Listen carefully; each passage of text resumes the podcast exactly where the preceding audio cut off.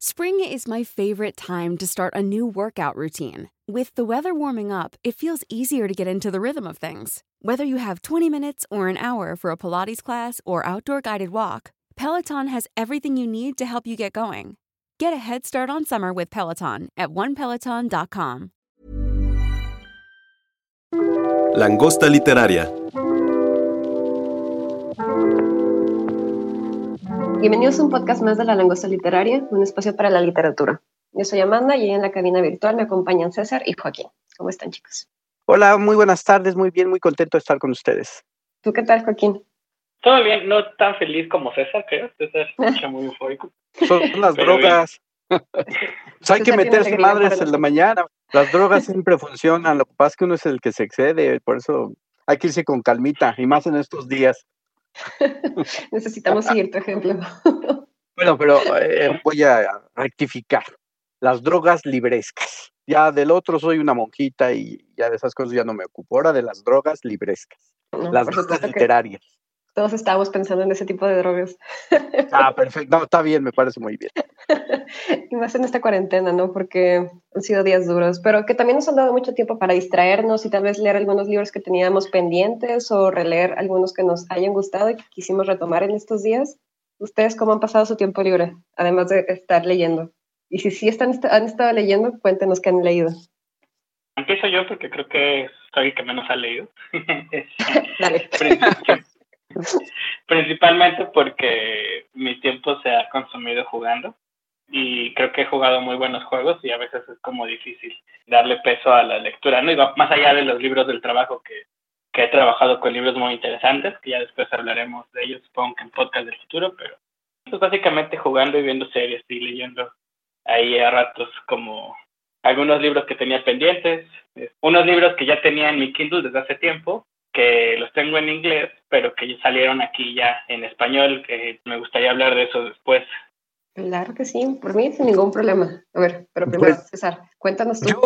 híjole, híjole, creo que, bueno, no sé si estuvo bien o estuvo mal, pero leí una, una novela realmente muy buena. Eh, se llama El Tedio de Alberto Moravia, que la tenemos en de bolsillo, pero es una cosa que me rompió la madre en muchos sentidos porque yo quería, eh, conozco lo, de Moravia, algunas cosas que incluso me parecieron interesantes, eróticas, lúdicas y pervertidas, como El hombre que mira, que incluso hay una película que hizo un director italiano que es experto en todos esos temas, ay, que, que no sé por qué siempre se me ha parecido un poco a Hitchcock, que se llama este... Ah, ay, bueno, ya me acordaré de ese cabrón. Es el que hizo los burdeles de paprika, que, que hay, sale una mujer bellísima que después se casa con, en la vida real con este actor loco alemán que sale con Werner Herzog, Klaus Kinski.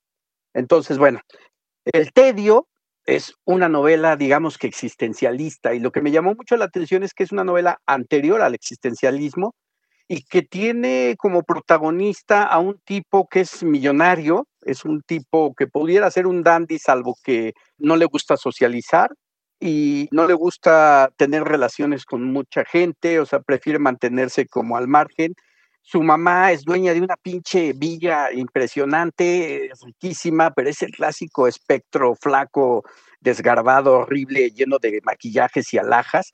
Y entonces este cuate es un despreciador de todo y de todas las circunstancias que rodean su vida.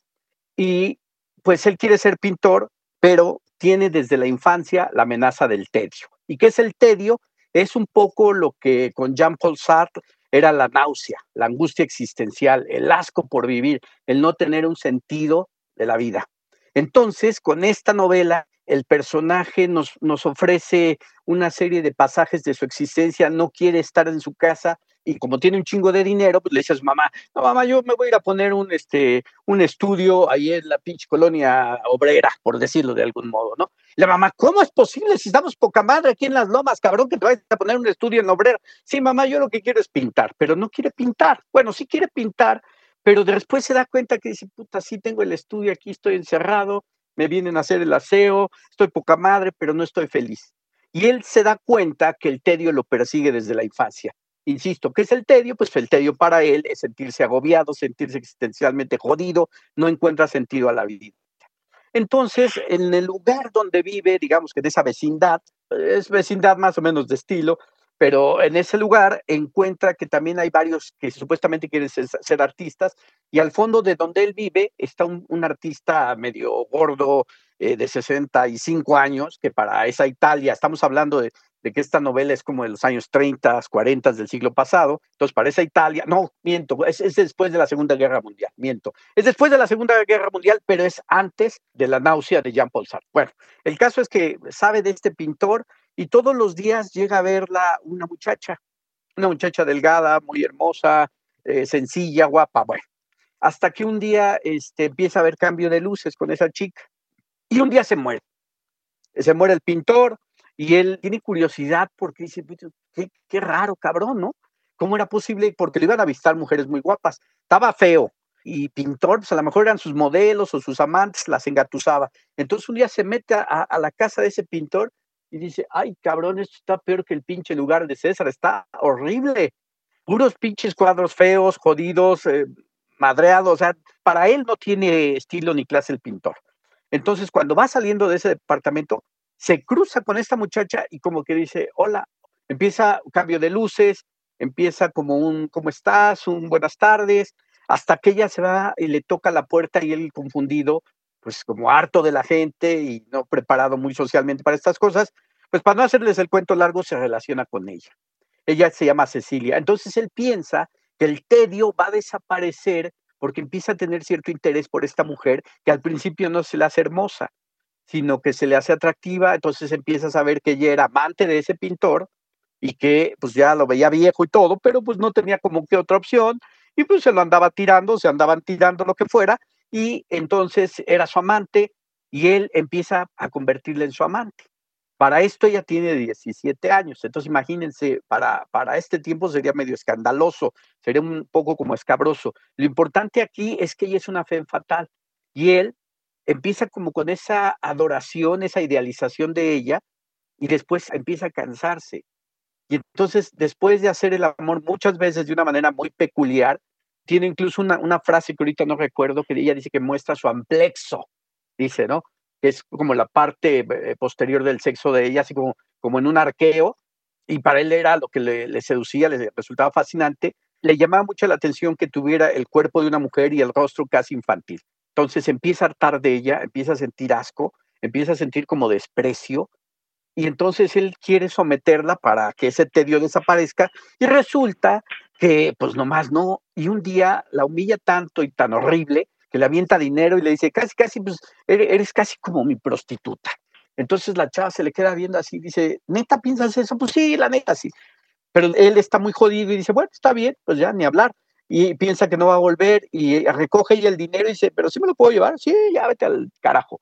Y se lleva el dinero y entonces después él, él empieza a tener muchos celos y se da cuenta de que ella era como el motor que despertaba su espíritu, pero no la ama.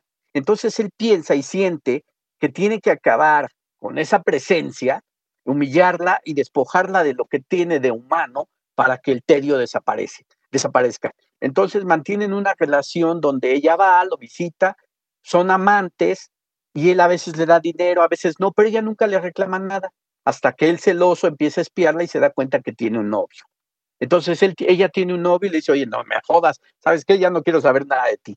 Pero luego la busca. Y resulta que no puede vivir y cada vez está más asqueado de la vida. Al final acepta, para no hacer el cuento más largo, y un día cansado va a ver a su mamá, le, quita dinero, se lo lleva, porque ella quiere hacer un viaje. Y él quería hacer también un viaje y quería alejarse de ella. Entonces dice, ¿sabes qué? Le da el dinero a la chava, dice, ya, ya muere, ya vete a la chingada. Ahí está el dinero, ya no quiero saber nada de ti. Entonces agarra un día su auto, va a ver a su mamá, está asqueado y se sigue por un rumbo desconocido y se estrella. Y termina la novela él reflexionando sobre el tedio. Ni con la pintura, ni con la riqueza, ni con el supuesto amor, ni con la humillación logra deshacerse del tedio. Y uno entiende al final, que termina obviamente uno como lector muy madreado y más en este pinche tiempo de pandemia, uno entiende que ese es el atributo o que ese es mejor la característica del hombre moderno. Mientras más tiene, mientras más avance científico, tecnológico, más ahogado, solo y desesperado se siente. Una novela de verdad recomendable. No, claro, y más ahora porque justo Tedio creo que es algo que nos está sobrando en la cuarentena. Así es. No, sé si a ustedes les ha pasado, pero yo en estos días he tenido algunos momentos muy contemplativos y creo que sí, he llegado a abordar un poco en el tedio porque es que, no sé, esta repetición de los días de repente te pega en cara y la crisis, la crisis existencial duele, especialmente los fines de semana. No sé ustedes qué piensan. Bueno, mira, yo como soy un depresivo muy optimista, la verdad busqué, de verdad, busqué esta novela, dije, ah, bueno, el té ha de ser así como, pensé pendejamente en el Oblomov de Goncharov. Dije, ha de ser una cosa así como de alguien que no hace nada y que es un vagabundo y todo. No, o sea, uno va entrando a la novela y como, como, híjole, se puede sentir en cierta manera identificado porque si hay crisis de identidad y a veces sí hay sensaciones de angustia, de agobio, y incluso cuando está uno en casa, pues también se siente ese encierro, pero ese encierro espiritual también, no por, no por el hecho de salir o conectarse con la gente o por ver cosas, ¿no? Sino decir, ¿qué se está pasando en mí que me, que me está metiendo en una zona como de angustia, de zozobra, de que no quiero despertar, de que no quiero levantarme? Entonces, me identifiqué en gran medida con esa sensación de tedio con este tipo por lo que me pasa. No, claro, claro, claro. ¿Y tú, Joaquín, qué opinas? ¿Qué nos cuentas? ahorita que estaba relatando esta novela del tedio, me, acordé de, de D.H. Lawrence, de El amante de Lady Chatterley. ¿Lo has leído? Sí, claro, sí, sí, sí, sí, sí. Sí, hay, hay una relación importante, ¿no? Como de... También es esta chica que empieza a tener un amante, ¿no? Porque en esta novela está su... El esposo de la chica, de Lady Chatterley, está paralizado, si no mal recuerdo. Ajá, Entonces también, eh, o sea, justo, ¿no? Como, bueno, yo encontré mucha relación entre esta novela que estabas hablando y, D.H. Lawrence. Y un poco para hacer puente, este, D.H. Lawrence escribió una novela también hace tiempo que se llama, hace tiempo, hace un siglo, más de un siglo, que se llama La serpiente emplumada, de un escritor que viene aquí, a, bueno, no es un escritor, pero es un artista, como una persona artística, viene a México y ese mito de D.H. Lawrence del escritor inglés que viene a México a escribir sobre México es una cuestión que ha pasado como a lo largo de, los años. Hay muchos escritores que, que, después lo hicieron, que antes también lo hicieron. Está eh, Catherine Mansfield, está este, incluso Jack Kerouac y, no solo angloparlantes, ¿no? También Roberto Bolaño, Rodrigo Fontán, novelas muy interesantes, todas escritas de extranjeros en México, pero quizá la que más me ha impactado a mí en la vida y que aparte es un gusto eh, poder hablar de ella aquí, es eh, Bajo el Volcán. Esta novela de Malcolm Lowry que que publicó a mediados del siglo pasado. Eh, Malcolm Lowry es un escritor inglés que realmente en vida publicó muy poquito, publicó un par de libros, unos poemas, publicó una novela que se llama Ultramarina y empezó a escribir este proyecto un poco encantado por México, que, que es bajo el volcán, ¿no? Bajo el volcán refiriéndose a, al Popocatépetl. Llega Malcolm Lowry casualmente, o eso dice él, en Día de Muertos, y llega primero entrando por Acapulco, va llegando hasta Oaxaca, está en Cuernavaca, está en la Ciudad de México, y ahí es donde empieza a enamorarse el autor de, de todo esto que, que, es nuestro país o que era nuestro país en en aquellos momentos. Y fue así que escribió esta novela que es recomendada por muchísimos escritores como una novela para escritores, también como una de las grandes novelas del siglo XX. Y la crítica de entonces la amó, ¿no? Por supuesto que incluso Octavio Paz tiene un, un, pasaje donde, donde habla de que no hay ningún mexicano que haya escrito sobre los paisajes de México como Malcolm Lowry lo hace Bajo el Volcán. Y pues un poco para contar la anécdota, se trata de Bajo el Volcán, es la historia de, Geoffrey Firmin, él es un cónsul británico o excónsul británico que vive aquí en México, pero está muy triste porque su esposa lo deja aparentemente tiene un amorío con un primo, un hermano, ahorita no, se me fue un poco ahorita esa, esa parte de la historia, pero ella regresa para intentar recobrar su matrimonio, pero él está muy perdido en él mismo y en la bebida. Entonces él es muy adicto, sobre todo al mezcal. Hay toda una crónica ahí que se hace Malcolm Lowry, o sea, como ficticia, de, del, del, personaje vagando de mezcalería en mezcalería, de cantina en cantina, y todo es un descenso, todo es eh, la historia de cómo nuestro personaje se va pues sí, o sea, destruyendo un poco por el alcohol, pero principalmente por sus demonios, ¿no? Que tienen que ver con el amor. Todo esto, aparte, marcado por las grandes figuras icónicas, emblemáticas de nuestro país, que son justo el Popocatépetl y el Tlacíhuatl, porque están contando esta gran historia de amor, toda, bueno, terrible historia de amor más bien, toda bajo justo la mirada de estos volcanes, ¿no? Que como recordarán la leyenda, ¿no? De los, de los amantes y al mismo tiempo es una premonición de qué tan trágica es realmente esta historia, ¿no? Y hacia dónde va, porque los volcanes no terminan bien, ¿no? Y bueno, es una novela que a mí me gusta mucho, es una de mis novelas que trabajé durante mi carrera, ¿no? Como mi carrera no, no titulado, pero ahí haciéndole la lucha estuve trabajando un rato en esta novela. Entonces, pues sí, eso es lo que, lo que me gustaría comentarles en este momento de, sobre la novela y creo que también es importante recalcar que ya en este mes o el mes que viene o el mes para el que la gente esté escuchando esto ya va a estar la novela en, literatura Random House. Antes estaba en ERA, o la, edición que todos conocimos aquí estaba en ERA y ahora ya va a salir en literatura Random House. Es una edición muy bella y me emociona mucho poder compartirla con ustedes. Oye, pero espera, para aquellos lectores, digo, escuchas y lectores también de Latinoamérica, cuéntanos sobre la leyenda de los volcanes. Uf, bueno, se los voy a contar como me la contó mi mamá. Oh, por favor. ella, no es ninguna autoridad. es una autoridad en mi vida, pero no es, este, no es una autoridad historiográfica ni nada así, ¿no? Pero bueno, les voy a contar una historia personal antes. Desde en donde yo vivía, en Nesa, en la azotea, antes no había tantos edificios, había menos smog, entonces de la azotea podía ver perfecto los volcanes. Y mi mamá nos llevaba ahí cuando tendía la ropa, mi hermano y yo siendo muy niños, y nos empezó a contar la historia de los volcanes, que yo creo que también por eso es gran parte de, por qué amo esta novela. ¿no? Y básicamente César, espero que me corrijas, Amanda, espero que alguien me corrija porque no, estoy haciendo muy mal. no, no, no. Este, es el, guerrero de Popocatépetl, tiene que Así es. Ajá, y igual es como una princesa.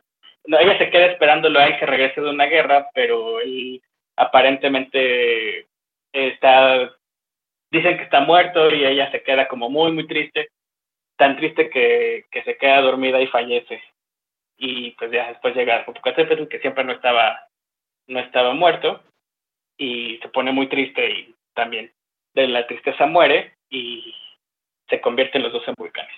Más o menos, no sé, de alguna manera. Así es, sí, sí, sí, así es. Es una historia de amor, es una historia en la que él es un guerrero y efectivamente pues está batallando y cuando regresa pues encuentra que su amada, un poco como Penélope, que la espera, la espera, la espera hasta que pues pasa el tiempo, la tristeza hace lo suyo y se muere. Sí, así es, maestrazo. Sí, no, no, estaba preparado para, para esto. no, bueno, pero, pero está padre porque así como dice bien Amanda, pues ah, es un contexto también para, para Latinoamérica, ¿no? La importancia de los volcanes es un, son símbolos indudables de lo que es México, el centro de México, ¿no? Y bueno, como les digo, creo que esto justo enmarca la historia en una tragedia, ¿no? Como como no, no, hay, no hay final feliz para esta novela. Entonces, pues. historia como Marcos. Sí, pues claro. Sí, y, fíjate, mi querido maestrazo, este, a mí me llama mucho la atención y, y también te comento, mi querida Amanda, hay algo bien interesante. Esta novela transcurre en un día, ¿no? Esta novela transcurre en un día, no, no la voy a contar porque el, el, experto es el maestrazo Joaquín, transcurre en un día y era también se ve como un desafío a lo que la novela contemporánea en aquellos medio siglo XX, ¿no? que se había dado a partir del Ulises, que transcurre en un día, o la muerte de Virgilio, que transcurre en unas horas, y en este caso, bajo el volcán transcurre en un día.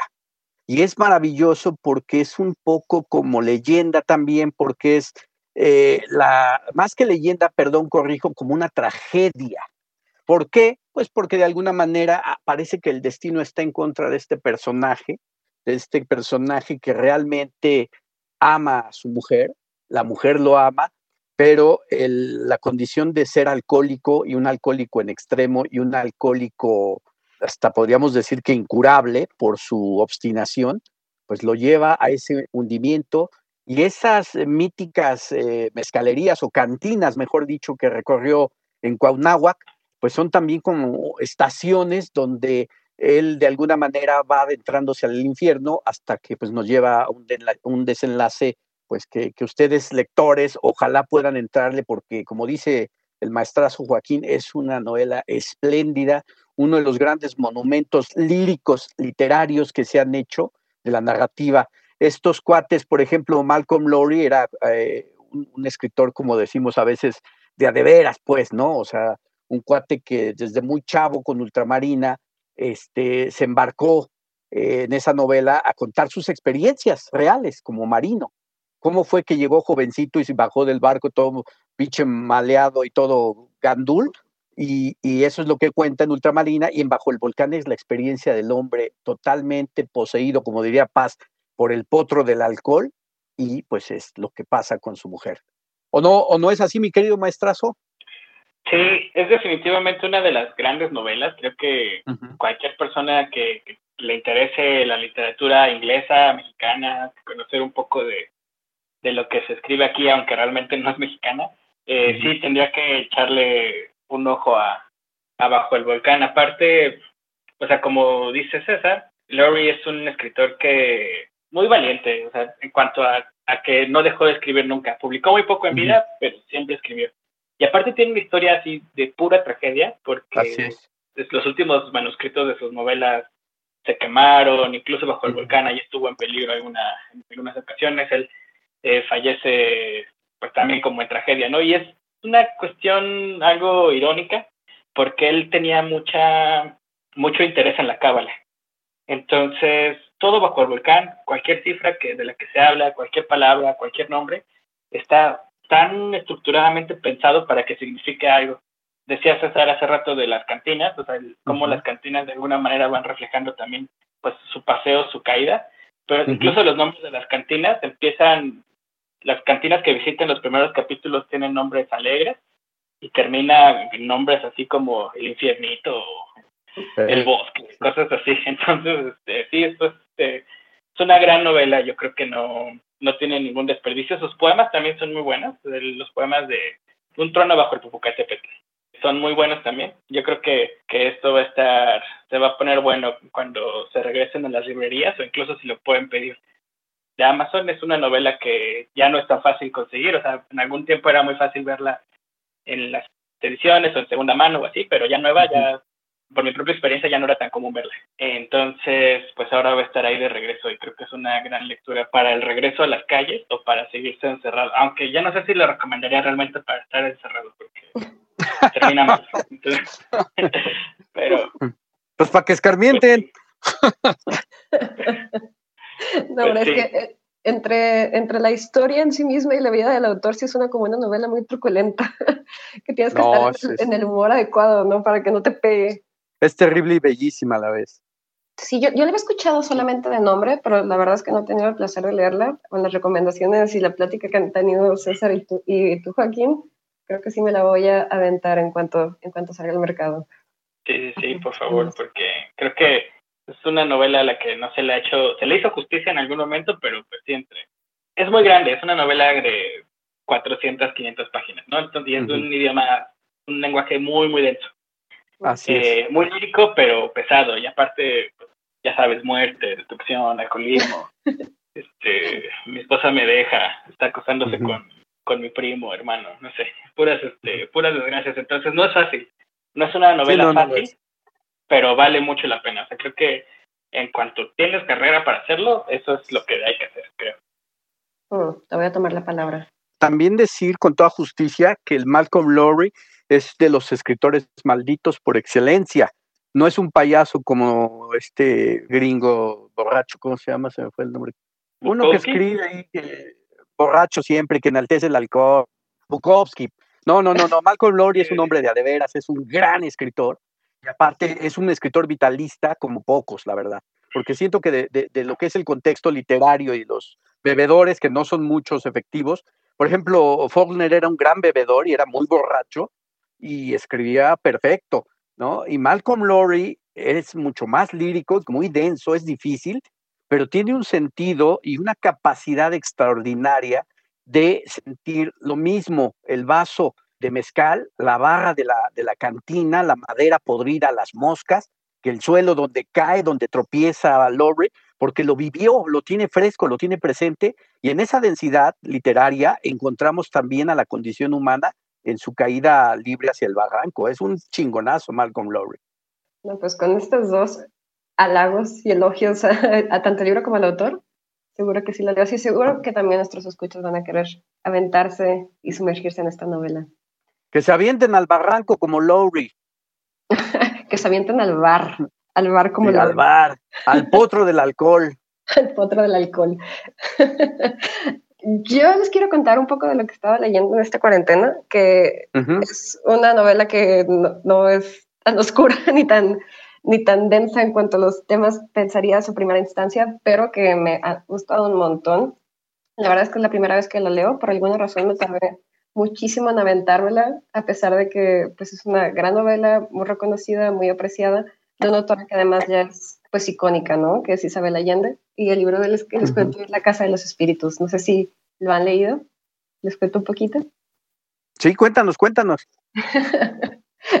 bueno, pues La Casa de los Espíritus, para aquellos que no han leído y tal vez para recordar un poco quién es sí, es una saga familiar de una familia que vive en un país anónimo latinoamericano, ¿no? Que bueno, todos sabemos que es Chile, y que narra la historia de cuatro generaciones de esta familia, en un Chile que es postcolonial, y que está hablando de las diversas pues, tribulaciones que tienen para sobrevivir y para desenvolverse en el ambiente político que estamos enfrentando en este momento, ¿no? O sea, les cuento un poquito muy a grandes rasgos de qué va, porque la verdad es una de esas novelas que tiene tantos detalles, tantos como minuciosidades que tampoco nos meteremos muy a fondo, pero pues todo empieza, o más bien se narra desde la perspectiva de dos de los personajes, que son Esteba y Alba, e inicia con, bueno, no inicia, pero la parte del principio empezamos con, con Esteban Trueba, que es un ciudadano súper humilde, súper humilde, que se enamora de una de las hijas de la familia principal, ¿no? que sería Rosa. Rosa, que es una mujer hermosa con el cabello verde, que tiene como reminiscencias a una sirena, siempre hacen alusiones a la, a la belleza acuática que tiene Rosa. Y Esteban está encerrado en una mina intentando ganar fortuna para poder obtener la mano de esta chica. Y cuando por fin encuentra una veta de oro, Rosa se muere y empieza a... La verdad es que he leído bastante en cuarentena, pero este libro creo que ha sido de los pocos con los que he estado tan metida. Sí terminé llorando en este libro con la vida de Esteban, este Esteban justamente porque tiene una vida muy complicada, tiene una obsesión con la riqueza de la tierra, finalmente se casa con otra de las hijas de esta familia, que sería Clara. Y bueno, tenemos diferentes aspectos políticos. ¿no? Este Esteban finalmente se hace político, eh, tenemos el conflicto que, pasa en Chile. Y Esteban es un hombre duro, es un hombre que, no logra conectarse con su familia, no logra tener lazos íntimos con, con nadie a su alrededor por esta obsesión, además que tiene un carácter muy orgulloso y a veces incluso raya a lo agresivo y no logra conectarse con nadie hasta que al final, cuando tenemos el conflicto político como cúspide, y él se ve en el lado equivocado de este, de este suceso, empieza a sensibilizarse, ¿no? tal vez ablandarse, y tiene ya por fin este lazo perdido que tuvo con su nieta, que sería Alba, y tiene pues el arco, ¿no? Pasa de ser este hombre que odiamos en gran parte la novela por ser tan arrogante, por ser tan hostil y tan agresivo con su esposa, a este otro personaje sensible que llora, que, que cuando secuestran a su, a su, sobrina, mueve cielo y tierra para recuperarla y no, puedo decirles cuánto lo que yo ahorita ya me dio emoción otra vez. es que de verdad es, una, es, una, gran novela. Y pues tiene estos elementos de realismo mágico que a mí, pues en lo personal me encanta. Cuando lo estaba leyendo, pues no pude evitar pensar en Cien años de soledad, que también es una novela que pues he leído bastantes veces. Me parece que el último conteo eran cuatro, cuatro veces o cinco que la he leído. Cada vez que la leo me sigue gustando más porque esto, estos pequeños toques de magia en la vida cotidiana me, gustan un montón y además las, las historias de genealogías también me encantan. Así que, pues, si no la han leído, se las recomiendo. Si ya la han leído, aviéntense a releerla porque además es una novela larga. Se toma bastante tiempo leerla y para mí los libros largos, entre más largos mejor porque más tiempo dura esta inmersión, ¿no? Así que, bueno, pues totalmente recomendada. No sé si ustedes quieran decirnos algo de esta maravillosa novela. No, pues dan ganas de entrarle, hay que buscarla y hay que leerla. Y luego ya la platicaremos, sí, porque sí dan ganas por lo que cuentas. Y eso de la fatalidad en la literatura y con esos elementos, pues resulta muy sugerente, entonces hay que buscarla. Bueno, yo no la conozco, pero hay que buscarla. Totalmente recomendada. No, cometas mi mismo error, César, de haberla dejado para, para el, momento más tardío de mi vida. no. Aprende de mis errores. Eso está bien. Yo les platico de, otra cosa que estuve ahí como repasando y encontrando en el librero. A, mí particularmente me gusta eh, Isaac Bashevis Singer muchísimo. Hay muchísimas cosas de él, particularmente el Lumen, sus cuentos, que es una maravilla de volumen, y otro, otros tantos libros de él en De Bolsillo. Y precisamente en De Bolsillo y haciendo ya los comerciales, compren, lo cabrones, los que estén escuchando, busquen a Isaac Bashevis Singer, lo que encuentren vale la pena. Y yo este, rescaté de, de, esta, pues, en estos días una novelita que se llama Satán en Goray. Isaac Bashevis Singer era tan chingón que se daba el lujo de hablar de su tiempo presente, de lo que él vivió cuando salió como las ratas de, de Europa para, para irse a América, y, no lo digo en un sentido peyorativo, sino le digo en un sentido totalmente de angustia y existencialismo, como ocurre con otra novelita que platicaré también, que es La peste de Camus.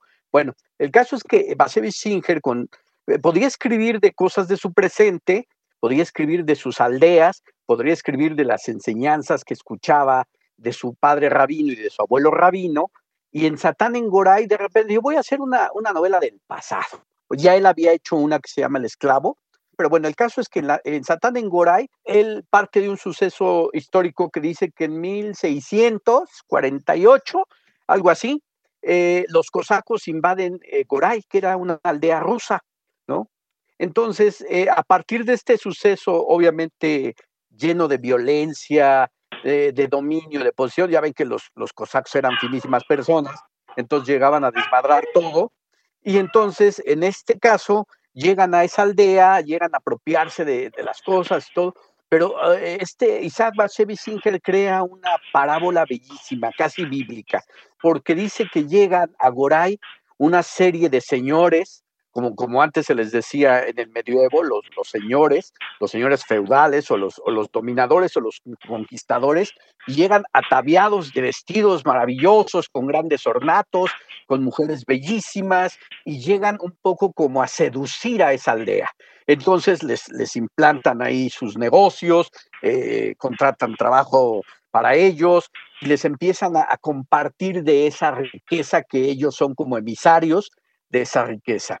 Entonces llega el momento en que están tan fascinados los aldeanos en Goray que dicen, no, pues es que estos cabrones son los meros, meros chingones, ellos sí nos van a ayudar, ellos sí nos van a hacer este, prósperos, ellos sí van a hacer de esta aldea jodida un lugar eh, chingón, habitable, donde se pueda sembrar, donde se pueda comerciar, donde no solo los judíos puedan apropiarse de las mercancías y especular. No, yo creo que con, con, este, con estos cuates la verdad nos va a ir poca madre.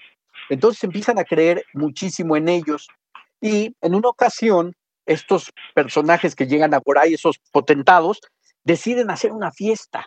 Entonces mandan una invitación general a todas las personas y les, dan telas para vestidos, les dan animales para que hagan como la fiesta del pueblo, para que maten este, borregos, gallinas y para que se adornen las casas y las muchachas vistan elegantemente y los hombres este, pues, se cambien sus pinches trapos viejos por algo más chingón y las viejas que se enjuaguen la cara, aunque sean las cabronas percudidas, porque tiene que ser una fiesta en todo postín. Entonces arman la fiesta y todo el mundo está regocijado y todo el mundo empieza a beber y todo el mundo empieza a desmadrarse y empiezan a, corretearse entre ellos, entre la festividad y la lujuria, se desatan los instintos, eh, se quieren besar, se quieren abrazar, se quieren tocar, se vuelve ahí un pinche bacanal desmadroso, cabrón, y entonces algunos empiezan a dar cuenta que esos potentados tienen patas de gallo, tienen patas de caballo, tienen patas de cerdos, y que se empiezan a transfigurar sus caras. Y a mí, por ejemplo, como, como siento que la literatura te enseña a vivir, de inmediato pensé en una cosa muy curiosa, fíjense ustedes, ¿se acuerdan hace, ¿qué fue? Dos, tres años, que en un pueblo, creo que de Hidalgo, destaparon una cosa donde salía gasolina o o, o diésel o combustible como una fuente impresionante. ¿Se acuerdan de ese caso que hubo después un incendio?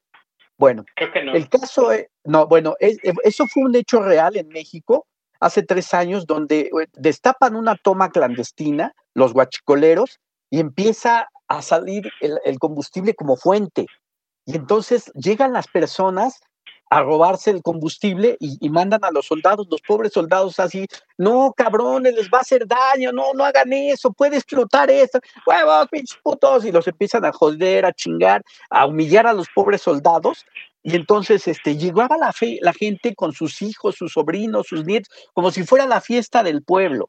Entonces todo era una explosión de felicidad. Había quienes luego se mojaban con ese combustible y estaban botados de la risa y de repente, madre cabrón, que explota esa pinche toma.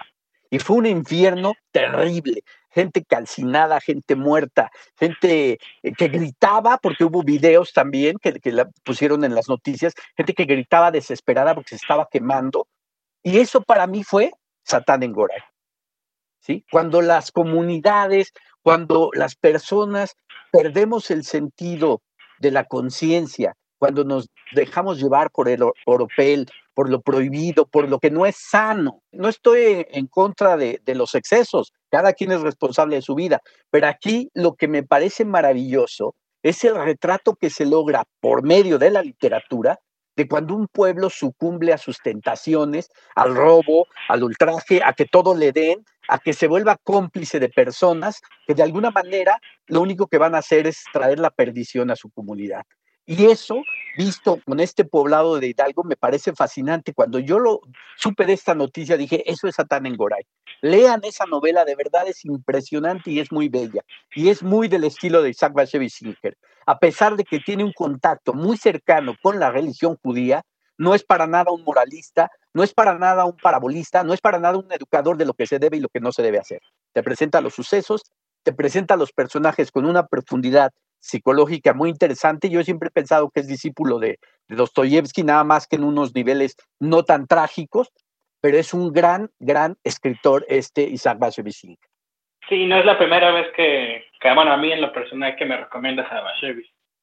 Entonces, no, sí. es de verdad, vale muchísimo la pena. Esta novela de verdad es tremenda y es a la vez muy, ahorita que Amanda hablaba de realismo mágico, pues este, este cuate, este, deben ustedes saber que es parte del realismo mágico. Lo que pasa es que pegó mucho el boom latinoamericano, porque para Europa nosotros siempre hemos sido como curiositos. Somos, ay, mira los pinches mexicanos que se visten de charros y se matan. Qué locos, ¿no? A eso somos para, para Europa. Por eso es que el realismo mágico con, con, con García Márquez, eh, Fuentes, Vargas Llosa, pues se les hizo así, ay cabrón, pero el realismo mágico pues, ya lo tenía Isaac Singer, ya lo tenía otro narrador que es buenísimo que se llama Bohumil Raval, ya lo tenía este, incluso un, una escritora que ganó el Nobel de Literatura, Herta Müller, por ejemplo, ¿no? Entonces ha sido una corriente que se, se quedó como asentada en Latinoamérica por la cuestión de, del marketing. Breve paréntesis, esta Jacqueline, una de nuestras productoras, dice que fue en Tula. En Tula, ah, pues mira. Ah, claro, sí, de verdad, o sea, fue una cosa real y eh, Satán en Goray. No sé si tú quieras comentar otro, otro libro, mi querido maestrazo Joaquín. Eh, sí, bueno, unas tres recomendaciones rapidísimas. No voy a tardar mucho en estas. Eh, uno es Desgracia. Les voy a decir primero para que no se me olvide. este, Desgracia de Coetzee o Coetzee, como, como quieran decirle. Otro es Sabrina de Nick Tornazo, que este está en Salamandra, ¿no? por, quizá por eso no lo ubican tanto en estos momentos, uh -huh. pero es este, una traducción de Salamandra. Y el otro libro es, eh, bueno, voy a decir cuatro. Gente normal de Sally Rooney. Y uh -huh. ya el otro son los ensayos recogidos de, de Toni Morrison. Empiezo tantito por desgracia. Es uno también como Bajo el Volcán, uno de los grandes libros en mi vida. Creo que leerlo fue muy impactante. También, pues, no sé, algo, algo me dice la vida, ¿no? Pero me, me atraen estas novelas que son puros infortunios, ¿no? Y pura, pura tragedia. Entonces, en esta novela eh, trata sobre un profesor de literatura que tiene un amorío con una de sus alumnas, pero este amorío lo lleva a que lo a que lo saquen de su universidad por un poco abuso de poder y demás. Que, o sea, la novela está escrita, fue escrita en el 2000, más o menos, o los noventas. Ahorita no, no lo tengo y no tengo el libro tan a la mano como para investigarlo, pero sí como eso. Entonces, de alguna manera tiene ahí unos ecos con este momento que estamos viviendo. Ese destierro en su universidad lo obliga a irse al pueblo donde está su hija y pues ahí él vive toda su, su desgracia, que en apariencia es esta desgracia laboral que pasó y como todo el, la parte de, de ser rechazado por la sociedad en la que estuvo. Sin embargo, se extiende al, momento en el que llega al pueblo donde está su hija.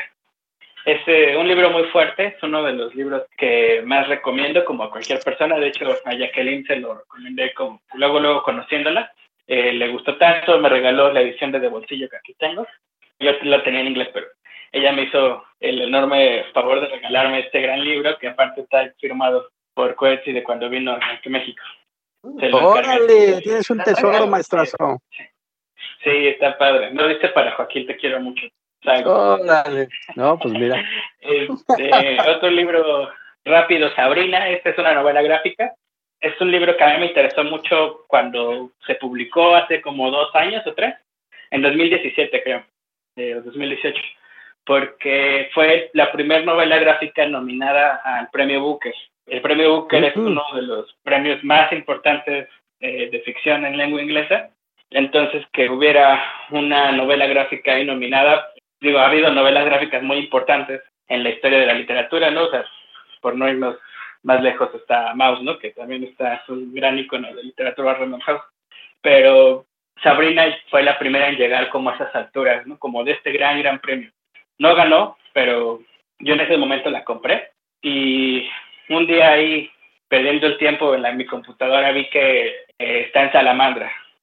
Entonces, esa se la recomiendo mucho. También es una novela que trata sobre la desaparición de una chica y también suena muy contemporáneo, muy afín a lo que estamos viviendo, pero no es tanto sobre la desaparición de esta chica, sino sobre el efecto que esta noticia tiene en las personas cercanas a ella.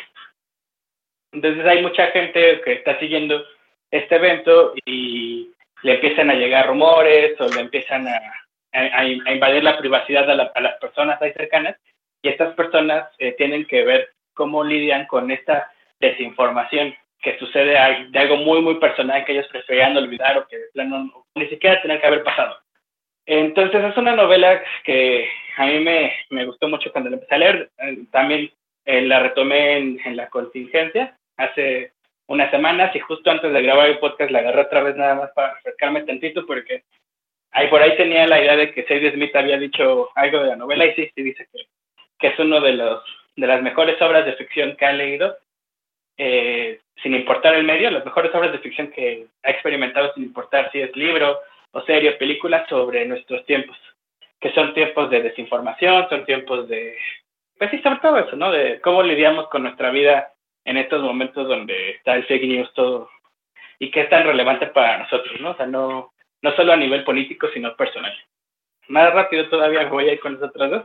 Gente Normal, de Sally Rooney. Es un libro que no he podido entrarle tanto como quisiera. A mí, conversaciones entre amigos me gustó mucho. Estos dos libros salieron en Literatura Random House. Eh, Gente Normal salió el año pasado, creo que a finales del año pasado. Y la serie en, Hulu ya salió, se estrenó hace unos días. No hay forma legal de verla por el momento, creo. Pero tengo una amiga que ya la vio la serie, dice que no le gustó mucho, que le gustó mucho el libro. Yo no he podido terminar el libro, es un libro que, no sé, como que no, no le he entrado tanto, pero creo que hay gente allá afuera a la que la coyuntura con, con una serie, pues le va a hacer, le va a hacer ruido para que lo lean. Aunque sí recomiendo muchísimo Conversiones entre amigos, creo que es uno también, el mejor libro que he leído los últimos años, de autor contemporáneo. Y otro libro también, rapidísimo, Los ensayos escogidos de Tony Morrison, que ahorita me da mucha pena no saber el nombre del libro, no sé si Jacqueline o alguien pueda tenerlo, porque es que creo que ni siquiera ha salido. Eh, yo lo vi por ahí en, en unos forros que firmamos, y ahí fue cuando lo agarré. Yo he leído algunos ensayos de Tony Morrison, me gustan mucho. Y enseguida puse esta recopilación en, en mi wishlist de Amazon. Creo que todos sus, escritos sobre literatura afroamericana, sobre literatura escrita por mujeres, son temas muy relevantes para este momento y aparte Tony Morrison también es una de las grandes escritoras del siglo XX, sin duda, al menos yo diría que la mejor escritora de Estados Unidos de los últimos años, entonces lo recomiendo ampliamente. No sé si ya está a la venta, no sé si ya va a salir, no sé si salió en, algún momento, pero sé que ya va a estar por ahí. Ampliamente recomendado. Nos está comentando Jacqueline que se llama La Fuente de la Autoestima. ¿Será ese? Ah, sí. Sale en junio, así que ya no falta casi nada. Pues ya cuando escuchen este podcast ya va a estar ahí. su librería más cercana. Como pancito recién salido. Yo les quiero contar rápidamente también, porque para tener tiempo de seguir hablando de libros, de libros recomendados, porque creo que por ahí César nos quiere recomendar y hablar de unos. No, adelante, adelante. Adelante, adelante, por favor. Sí, el chiste es hablar de libros, de libros, de libros. Les quiero contar del primer, del primer libro de una biología que también estuve leyendo durante esta cuarentena, que ya lleva tiempo en el mercado. Me parece que salió hace como dos años, en el 2017 justamente que es una, una novela que se llama El soñador desconocido. Ahora les cuento un poquito de qué va, pero antes de empezar, les quiero hacer el apunte del título en inglés porque es importante para, para la trama general, ¿no? Es, la autora es, es Taylor y el libro se llama en inglés Strange the Dreamer. Así que les voy a contar un poco la historia, ¿no? Estamos siguiendo a un chico que se llama Laszlo, que es un huérfano y que un día termina en un monasterio porque hubo una, una revuelta en la que hubo un montón de heridos, un montón de huérfanos y Laszlo en específico terminó en un monasterio en el que sufre un montón, un montón. En la vida en el monasterio le queda chica, ¿no? Y un día cuando crece lo mandan a la biblioteca de una ciudad para entregar un paquete. Y cuando pone los pies dentro de la biblioteca y ve el mundo de libros que existen dentro de ella, se escapa del monasterio, decide no volver y se convierte en un aprendiz de bibliotecario porque lo único que quiere hacer es estar descubriendo nuevas historias. Y gracias a su amor por los libros, este Laszlo se convierte en un narrador de historias excelente, que es algo que le sirve un montón después para el comienzo de su aventura. Aquí en este mundo es un mundo fantástico, es una novela de fantasía. Existe el mito de una ciudad desconocida que antes tenía contacto con el mundo, el mundo exterior. ¿no? Esta, esta ciudad está en medio un desierto y antes existía una vía comercial que comunicaba los dos pueblos, pero aún así esta, ciudad en el desierto nunca hizo público gran parte de sus misterios. Y en algún momento de la infancia de Laszlo, el nombre de esta ciudad desaparece de la mente de todas las personas de, esta, de este mundo, ¿no? Nadie recuerda cuál era el nombre real y le comienzan a llamar la ciudad perdida de Witt. Laszlo está obsesionado con esta ciudad porque siente que hay algo que lo conecta con este misterio, no sabe exactamente qué es, Así que empieza a buscar y hacer una investigación dentro de la librería sobre esta ciudad perdida. Aprende el idioma y así eventualmente cuando llegan unos guerreros desconocidos a la ciudad, que resultan ser guerreros de esta ciudad perdida justamente, el conocimiento que había reunido durante todos estos años sobre la ciudad de Whip y el idioma que solamente él puede hablar, le dan pie para que pueda irse con este mini ejército de guerreros que están recolectando en esta sociedad externa, fuera del desierto, a varias personas expertas en diferentes materias para resolver un misterio que no sabemos exactamente cuál es en este punto, pero es la razón por la que WIP, la ciudad perdida de WIP, en algún momento desapareció del mapa y dejó de tener contacto con el mundo exterior. Así que esta es la primera parte. En este primer tomo pues, se descubre exactamente cuál es el misterio de WIP y varios personajes que no pensamos que iban a tener cabida en esta narrativa porque lo que hace Lini Taylor en sus novelas es hacer una mezcla de géneros que realmente no te esperas. En el primero es más fantasía, es más como el viaje de Loren Forma, es una historia sobre pues, el amor a los libros, el amor al conocimiento, la aventura, encontrar la propia identidad, descubrir cuál es nuestro propósito. Y en la segunda, que se llama La Musa de las Pesadillas, a mí me gustó muchísimo La Musa de las Pesadillas, me gustó incluso más que El Soñador Desconocido, pero me sorprendió muchísimo que en La Musa de las Pesadillas, o sea, claramente es una novela de fantasía, pero para el final tiene un giro hacia, hacia la ciencia ficción, que tampoco me voy a meter a hablarles mucho porque quiero que la lean, pero es un giro de la ciencia ficción que nada, pues no te esperas y está tan bien armado, está tan bien estructurado y se va formando desde el primer libro con tanta precisión que pensarías que tal vez este cambio de la ciencia ficción, porque además es un elemento muy, además de icónico, muy pues, poderoso, ¿no? De la ciencia ficción, queda como anillo al dedo, o sea, queda muy bien, ¿no te parece extraño? Esta Laini Taylor es una gran escritora, tiene una manera de relatar los hechos como con mucha delicadeza, tiene toda la novela esta ahora como onírica, que queda muy bien con el libro, porque es muy minuciosa con las palabras y tiene una manera de, de meterte en este mundo pues fantástico, que la verdad vale muchísimo la pena y más para estos tiempos, porque he estado leyendo muchas novelas de fantasía de este estilo, más o menos, y la verdad es que yo pienso que la fantasía, especialmente en los tiempos duros, nos sirve mucho para poder lidiar con lo que está pasando afuera, ¿no? Porque no es que te distraiga, sino que te ayuda a confrontarte con estos problemas desde una perspectiva diferente y además un camino un poco más fácil. No sé, ¿a ustedes les gusta leer fantasía? ¿Leen fantasía? Sí, de alguna manera la literatura tiene mucha fantasía. Podríamos decir que sí, somos lectores también de fantasía. Sí, más bien como en la carrera, antes de la carrera, antes de, como más en mi adolescencia leía mucho, pues cuando me toca trabajar un libro de fantasía, pues ahí, pero sí, no, creo que es un género que he dejado más hacia hacia las películas, las series. y ahí ya hicimos un podcast de, de la materia oscura, entonces. Ah, es el último libro que he leído de, de fantasía. A mí también me pasó eso, de que la fantasía la tenía, la tenía muy, muy viva en mi adolescencia, pero por algún motivo, tal vez es el encierro, seguramente es el encierro, lo he estado reviviendo mucho en estos días, así que estoy obsesionada. Hay un libro que mezcla muy bien la fantasía, es de una escritora, eh, Selma Lagerlöf, sueca, premio Nobel de Literatura en 1940 y creo algo, no sé tiene una cosa preciosa que se llama El maravilloso viaje de Neil Holgersson a través de Suecia. Y es de un niño, precisamente, que, de repente puede traer, eh, conectarse con la realidad a través de un viaje que hace con patos.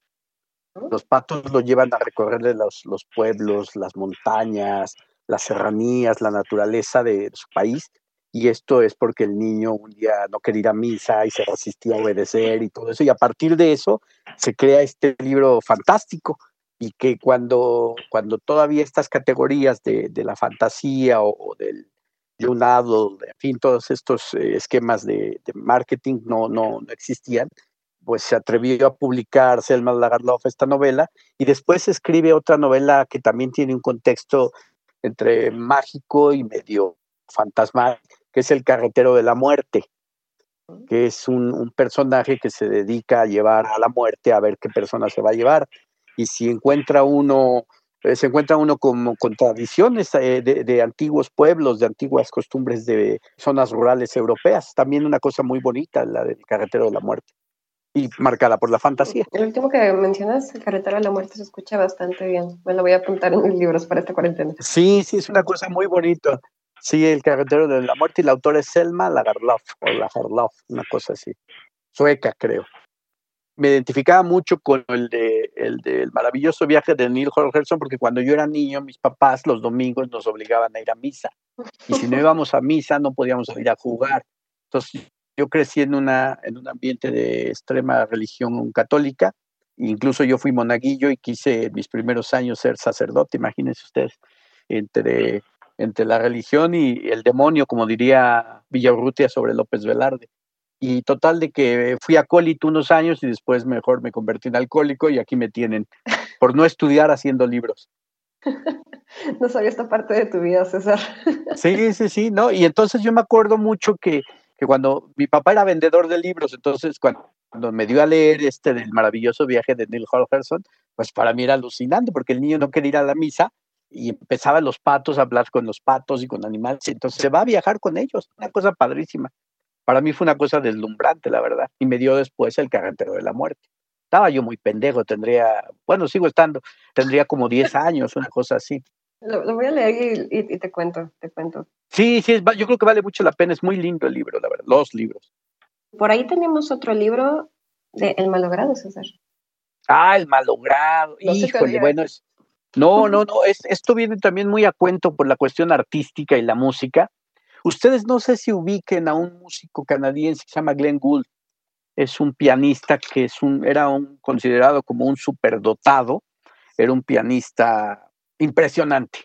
Tenía como esas manías de artista. Por ejemplo, se sentaba en una silla que para nosotros podría ser súper incómoda y cada vez que tocaba el piano, incluso en sus grabaciones, si se escuchan con atención, como que cantaba Entonces podía estar tocando una sonata, podía estar tocando una mazurca, lo que fuera, un concierto de Chopin o, las variaciones Goldberg de Johann Sebastian Bach, y entonces empezaba a tocar. Así se escuchaba, literal, porque como que cantaba mientras tocaba. Entonces, pues era, era un gran músico, era un, era un músico, eh, digamos que iluminado. Y la novela esta del malogrado es de Thomas Bernhardt, que es un hijo de la rechingada por una escritura densa, pasmosa, asfixiante, agobiante, con decirles que no existe en ninguna de sus obras el amor, imagínense ustedes. Todos son matrimonios que se quieren suicidar, enfermos mentales o, enfermos terminales, ¿no? En este caso es la historia de dos jovencitos que son extraordinarios pianistas para, para la mayoría de la gente y que deciden continuar sus estudios en Salzburgo, ¿no? En, un conservatorio, no sé si en Salzburgo o en Viena. El caso es que es una de esas ciudades austríacas donde la música es como, pues como la cuna de la música, ¿no? O de grandes compositores y de grandes escuelas para músicos. Entonces, estos cuates, pues son, son dos amigos que no, pues es que sí, tengo que ensayar el piano, y no, pues yo estoy ahorita tratando de sacar unos conciertos, las sonatas de Beethoven, ah, qué chingón, no, pues yo estoy ahorita con conciertos de Chopin y de César Frank, ah, pues qué chingón, y ahí va. Y entonces van caminando en la escuela y de repente escuchan a alguien tocar el piano. No jodas, cabrón, ¿quién es ese? Entonces se asoman con delicadeza ay, cabrón, este güey toca como los mismísimos dioses. Y entonces se acerca y resulta que es Glenn Gould. Y entonces como que empiezan a preguntarle, a tratar de acercarse con él y, a establecer una especie de relación artística. Pero este, en el momento en que Glenn Gould pues escucha cómo trabajan, cómo tocan, a uno le dice, fíjense bien, eh, con, el gran nivel en un, en un conservatorio de esos, a uno le dice casi, casi, oye, tú eres muy pendejo, man. ¿Por qué no mejor te dedicas a otra cosa? Tú eres el malogrado. Y se le queda como apodo el malogrado. Entonces, eso le resulta devastador, porque teniendo un talento considerable, teniendo una capacidad artística muy de muy gran nivel, pues con esas palabras sentenciosas su vida se reduce a angustia, a desolación, abandono, a sentir el arte y a sentir la música como una especie de, carga emocional muy pesada, como estar cargando lodo, huesos y piedras en el lomo, y termina por suicidarse. Una novela súper chingona porque además de trágica, tiene cosas muy bellas, bellas en el sentido de los juicios que hace sobre la música. Por ejemplo, este Thomas Bernhardt era un, era un músico eh, potencia, era un amante de la música, y era un cuate que era muy consciente de que muchas veces en estas ciudades también existía mucho el bluff, también existía mucho el, el, fanfarrón que se hacía pasar por artista. Entonces él por eso tenía a veces cierto desprecio y por eso llegaba tan hondo en estos personajes, ¿no? Porque quería situarlos en una realidad donde si las cosas no eran sublimes, pues no tenía ningún sentido. Y como el ser humano es un cabrón totalmente imperfecto, pues no había nada sublime. Entonces imagínense este, esta paradoja o este péndulo. Iba, iba de lo trágico a lo miserable. Y en este sentido la novela es una, y es una novela muy breve, es como la caída de este músico en potencia al no poder sobreponerse al criterio de este músico luminoso y al reconocer que la música para él no era entonces tan importante o era demasiada la belleza musical que terminó por devorarlo, por desbordarlo y por acabar con su vida. Un escritor fascinante, Thomas Berger, difícil, complejo, tosudo, un poco así como, como en el caso de Malcolm Lowry, pero en el caso de Bernhard podemos decir que era un escritor eh, más eh, intelectual en el sentido de que era pensamiento, reflexión y combinaba muy bien lo que era el conocimiento de las artes y la música con el conocimiento científico, porque también era un apasionado de la ciencia. Y en esta novela se ocupa de desmenuzar, pues, cómo era la, vida de estos aprendices este, de conservatorio, con, insisto, con un gran nivel, pero que para tocar la gracia, para alcanzar el cielo de la música, estaban muy lejos y uno mejor optó por la autodestrucción. Ese es uno también de los grandes, grandes temas de Thomas Bernhard. Para estos tiempos de encierro, chíngenselo, que les duela, que les cueste trabajo, porque a veces si al autor le costó trabajo, pues la literatura no, no es nada más eh, complacencia, entonces también hay que chingarse con estos autores porque aprenderemos muchísimo de la vida con Thomas Bernhard. Aprenderemos que la reflexión y sobre todo la reflexión artística va más allá de saberse el dato, de saberse el número de catálogo, de saberse la obra, no, es sentir con totalmente eh, apertura de emociones la música para nada más eh, no, no querer trascenderla, sino que habite en nosotros. Una de las cosas que Thomas Bernhard decía, pues yo de los directores actuales de música me quedo con Herbert von Karajan, que era un director creo que alemán, y era quizá para su tiempo el mejor director de orquesta del mundo, y entonces para, para Bernhard, pues e, ese era su gallo. Los demás decían que era cualquier pendejo. Si pueden, de verdad, chinguense con el malogrado. Estaba buscando el libro mientras Creo que está solo en ebook, ahorita está en Alfaguara. Ajá, sí, está en Alfaguara. está muy barato, entonces creo que está con 90 pesos. Sí, sí, está, creo que es una gran adquisición, como esas compras en pulso. Sí, no, de verdad Thomas Berger es jefazo, de verdad, de verdad. Son de esos autores que eso es realmente literatura, o sea, no es para todos, pero léanlo, es muy, muy efectivo. Y aparte es muy cerebral, y eso tiene muchas revelaciones. No estoy diciendo que todo lo que diga es cierto o correcto, pero al menos es agudo, es puntilloso, es cáustico. Es también de los escritores malditos que tiene la literatura. Como, como dato así eh, anexo o curioso, él siempre renegó de, de, Viena, de Austria, siempre renegó de Austria. Y cuando murió, eh, antes dijo que él este, le gustaría que lo enterraran en una tumba sin nombre, porque no quería que nadie fuera a chingarlo, no quería que nadie fuera a molestar ni que estuvieran con homenajes. Ganó los premios más importantes de Austria o en la literatura, pero todo el tiempo estaba pendejeando a todo mundo, jurados y escritores, incluso, incluso a veces a él. Muchachos, creo que se nos ha acabado el tiempo, pero muchas gracias por habernos acompañado en el podcast de Relectoras en Cuarentena.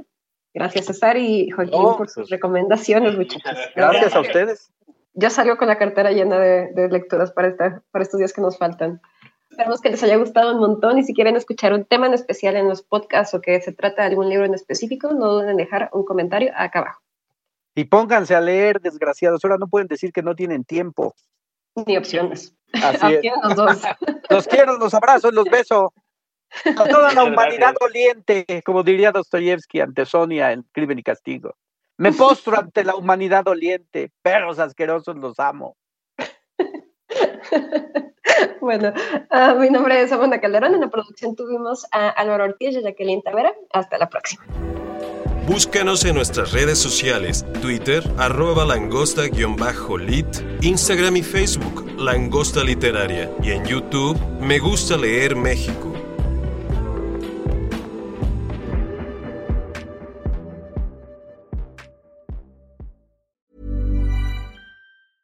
Selling a little or a lot? Shopify helps you do your thing however you cha-ching. Shopify is the global commerce platform that helps you sell at every stage of your business. From the launch your online shop stage to the first real life store stage, all the way to the did we just hit a million orders stage.